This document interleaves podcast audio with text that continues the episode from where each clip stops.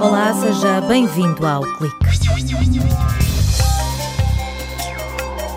O projeto do Ozono está a avaliar o risco de exposição ao ozono nas vinhas da região de Marcada do Douro.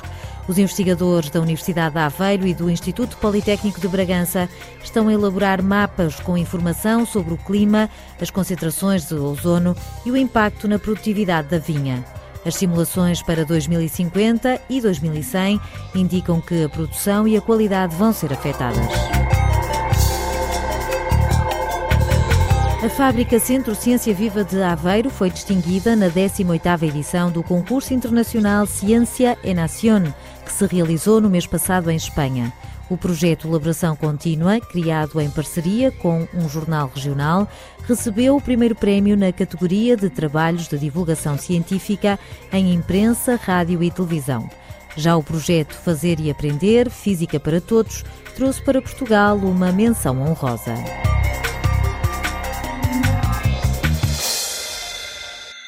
Há vários anos que os cientistas alertam para os riscos das alterações climáticas, mas nos últimos tempos a sociedade começa aos poucos a tomar consciência que o clima está a mudar. Na região de Mercada do Douro, o projeto Douro Zone quer avaliar de que forma as vinhas podem ser afetadas pelos níveis de ozono, como explica a coordenadora do projeto, Ana Isabel Miranda. Sabemos que o ozono afeta a vegetação afeta a produção e a qualidade das vinhas e do vinho produzido.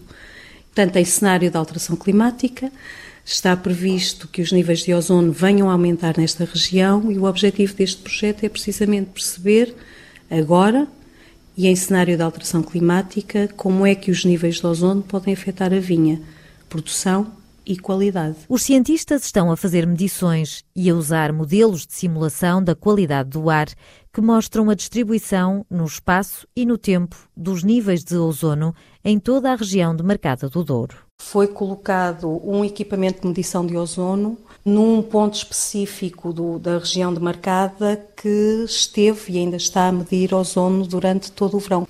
O ozono é um, é um gás oxidante muito, muito forte Portanto, se os níveis forem muito elevados, queima e, portanto, queima a própria vegetação.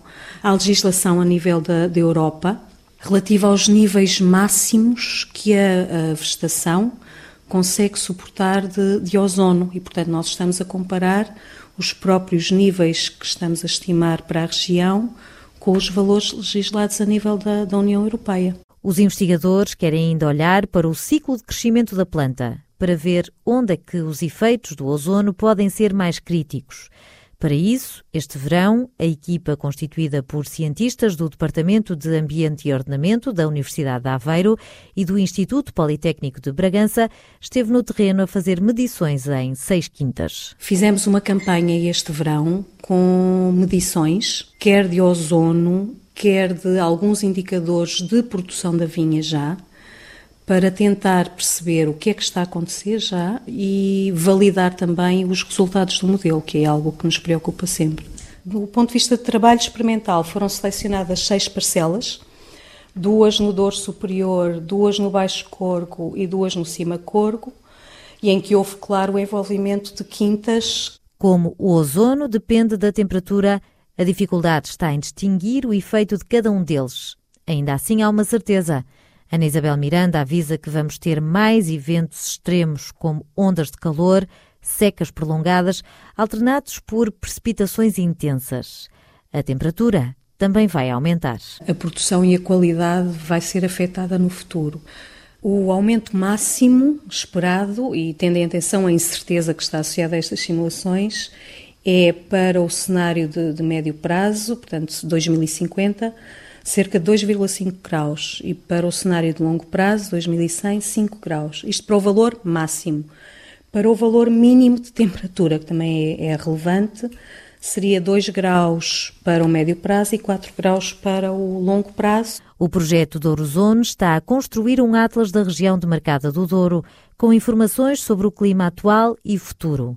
A investigadora do Departamento de Ambiente e Ordenamento explica que estes mapas, com dados meteorológicos e das concentrações de ozono para 2050 e 2100, vão servir de ferramenta para os produtores. Com base nos vários mapas que vamos produzir, conseguir passar a informação para, olhem, atenção que uh, face àquilo que está previsto para o futuro, pode fazer sentido uh, alterar ligeiramente o ciclo associado à, à, vinha. Ou começar a pensar em estratégias que permitam ultrapassar aquilo que está previsto para o futuro. Eles já estão a usar, para uh, valores muito elevados de temperatura, uh, estão a usar o caulino como uma prática que permite atenuar os efeitos.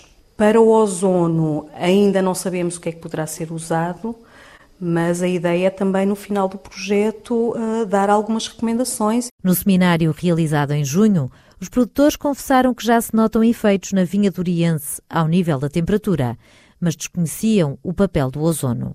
Ana Isabel Miranda sublinha a importância de ter a consultadoria da Associação para o Desenvolvimento da Viticultura Duriense e da Adriano Ramos Pinto Vinhos. Eles acompanharam-nos, organizaram as visitas, têm-nos dado informação. A Devido tem tido um papel muito importante em divulgar a informação e divulgar o projeto e, portanto, há um papel muito, muito forte dos produtores e dos potenciais utilizadores da informação que estamos a produzir. Os resultados do projeto devem estar prontos dentro de um ano e serão partilhados com os produtores de vinho da região.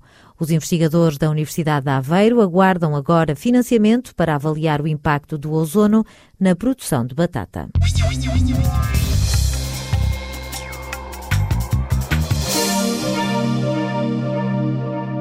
Contam-se pelos dedos de uma mão os jornais que, em Portugal, têm secção de ciência. Mas há um título regional que há mais de uma década faz a diferença. Todas as quintas-feiras, o Diário de Aveiro mistura as notícias da região com conteúdos de literacia científica. Laboração Contínua é o nome deste projeto de comunicação de ciência e tecnologia para o público jovem e adulto, criado em parceria com a fábrica Centro Ciência Viva de Aveiro. Como explica Pedro Pombo. O projeto consiste em quê? Em duas páginas do jornal, em que a página do lado esquerdo é sobre um tema de ciência atual. Por exemplo, temos então a, a detecção de ondas gravitacionais e temos até o Prémio Nobel. E, portanto, nós convidamos um investigador da Universidade de Aveiro para escrever um texto de comunicação de ciência para a sociedade, não um texto técnico. Pode ser nanotecnologia, pode ter a ver com as notícias, pode ter a ver com os incêndios, com a erosão costeira, com fenómenos que acontecem, com curiosidades. O projeto foi agora distinguido com o primeiro prémio no concurso Ciência e Nación, na categoria de trabalhos de divulgação científica em imprensa, rádio e televisão. A segunda página do Elaboração Contínua está cheia de curiosidades e atividades para a família. Tem um conjunto de rubricas base, tem rubrica de um Sabias Que, por exemplo, em que se tenta explicar um detalhe associado ao tema dessa semana, ou um fenómeno curioso, ou algo que as pessoas utilizam e que não conhecem e que está a ver, que está relacionado com o tema.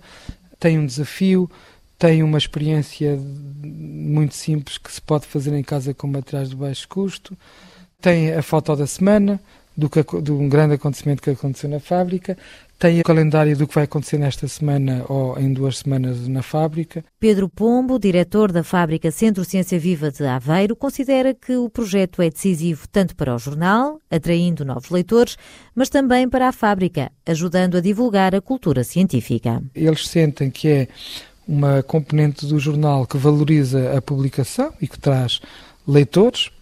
Posso dizer que a nível de públicos é muito interessante porque nós temos um conjunto de pessoas que, que vêm a certos eventos da fábrica e dizem que conhecem o, evento do Diário da Aveiro. O projeto impressionou o júri pela produção contínua e pela qualidade. Já foram escritas 530 edições ininterruptas e foram publicados 260 textos por cientistas e 2.120 rúbricas de comunicação de ciência.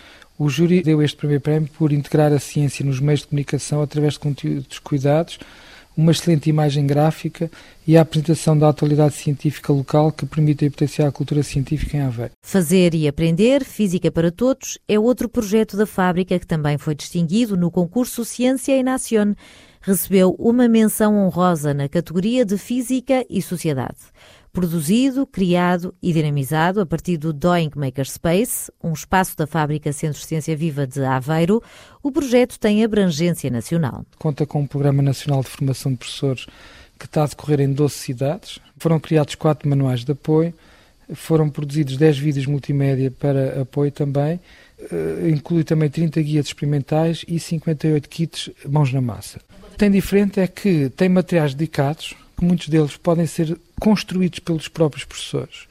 Portanto, nós ensinamos as pessoas a construir o seu kit laboratorial para fazer um conjunto de experiências. Nos últimos três anos, o projeto envolveu mais de 1.500 professores de Fisicoquímica do terceiro ciclo e secundário, mas também professores do primeiro ciclo, que aprenderam a construir materiais educativos. Ferramentas que podem adaptar à explicação de fenómenos como a luz ou a eletricidade. A ambição é que o projeto, a partir das escolas, possa contagiar as famílias e assim toda a sociedade. Pedro Pombo diz que este reconhecimento dá força para continuar. Quando se ganha um prémio destes, que está a competir com outros projetos a nível internacional, com um júri completamente internacional de 40 membros e com um conjunto de participantes de mais de 400 pessoas. Isto é energia para o sistema, é uma motivação enorme. As pessoas estão envolvidas nos projetos e que nos diz o seguinte: diz-nos que estamos a fazer inovação. Uma marca de excelência que fica gravada na história da fábrica, que ao longo de 14 anos já amealhou mais de uma dezena de prémios. Ponto final no clique. Até para a semana.